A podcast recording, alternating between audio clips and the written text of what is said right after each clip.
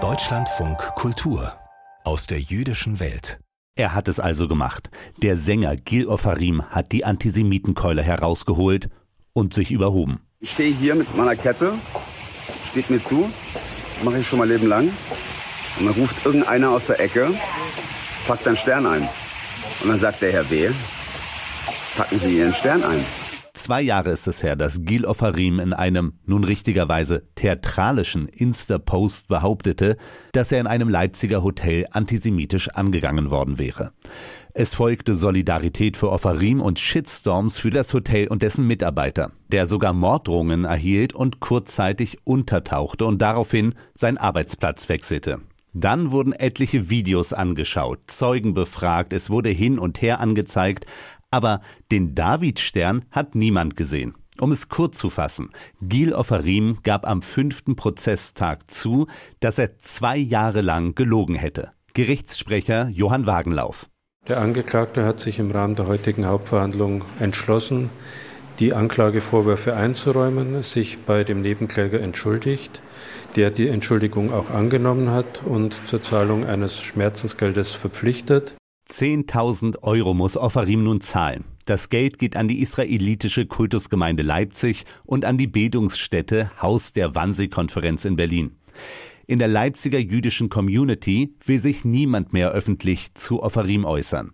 Hinter vorgehaltener Hand fallen jedoch eine Menge Kraftausdrücke. Viele scheinen Ofarims falsche Verdächtigungen persönlich zu nehmen und sind richtig sauer. Denn bei der Geschichte geht es ja auch um ein anderes Problem, findet Uffa Jensen, Professor am Zentrum für Antisemitismusforschung in Berlin. Die ursprüngliche Geschichte von Gil Offarim, die er da aufgetischt hat, die hat man eben nicht für völlig unglaubwürdig gehalten. Und es ist ja auch so, dass es eben solche Vorfälle geben kann und auch gibt. Und das Problem sei, so Ufa Jensen, dass Menschen, die ohnehin zu Antisemitismus neigen, darin eine Bestätigung sehen würden, wie Juden halt ticken. In diesem Fall also, seht her, wie die Juden alle lügen. Das ist bereits klassischer Antisemitismus. Eine große Gruppe an unterschiedlichen Menschen wird dafür verantwortlich gemacht, was eine einzelne Person, eine ganz normale Person gemacht hat. Natürlich gibt es auch jüdische Lügner, das heißt ja aber nicht, dass alle jüdischen Menschen lügen würden. Viel schwerer wiegt daher, was Offarim durch seine Handlung innerjüdisch eventuell angerichtet hat, nämlich bei denen, die wirklich betroffen sind von Antisemitismus. Ich hoffe, dass jetzt nicht Menschen aus der jüdischen Community irgendwie die Schlussfolgerung ziehen, na darüber, das mache ich jetzt lieber nicht öffentlich, weil ich da nicht so im Rampenlicht stehen will etc. Das geht natürlich nicht. Wir müssen wissen über diese Vorfälle und wir müssen dann auch agieren können, wenn es dann so ist und wenn das dann passiert ist. Auch der Zentralrat der Juden in Deutschland spricht von einem großen Schaden, den Offarim angerichtet hätte und sieht vor allem die wirklich Betroffenen im Fokus.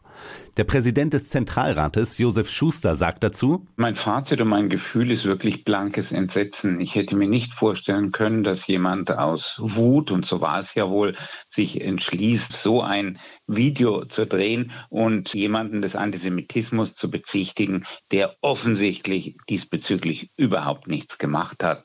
Das schadet allen denen, die redlich gegen Antisemitismus vorgehen, gegen Antisemitismus kämpfen. Denn das Problem sei in Deutschland ja durchaus groß. Fakt ist, dass Juden und Jüdinnen im Alltag und verstärkt noch in den letzten Monaten und ganz besonders verstärkt seit dem 7. Oktober Anfeindungen antisemitischer Art ausgesetzt sind, ist leider alltägliches Geschehen auf deutschen Straßen. Auch Ufa Jensen vom Zentrum für Antisemitismusforschung sieht das so. Und das scheint mir bei Gil Offerin bei dieser Geschichte letztlich auch das Schlimme zu sein, dass da eben ein Vorwurf manipulativ eingesetzt wurde, der eben nicht stimmte.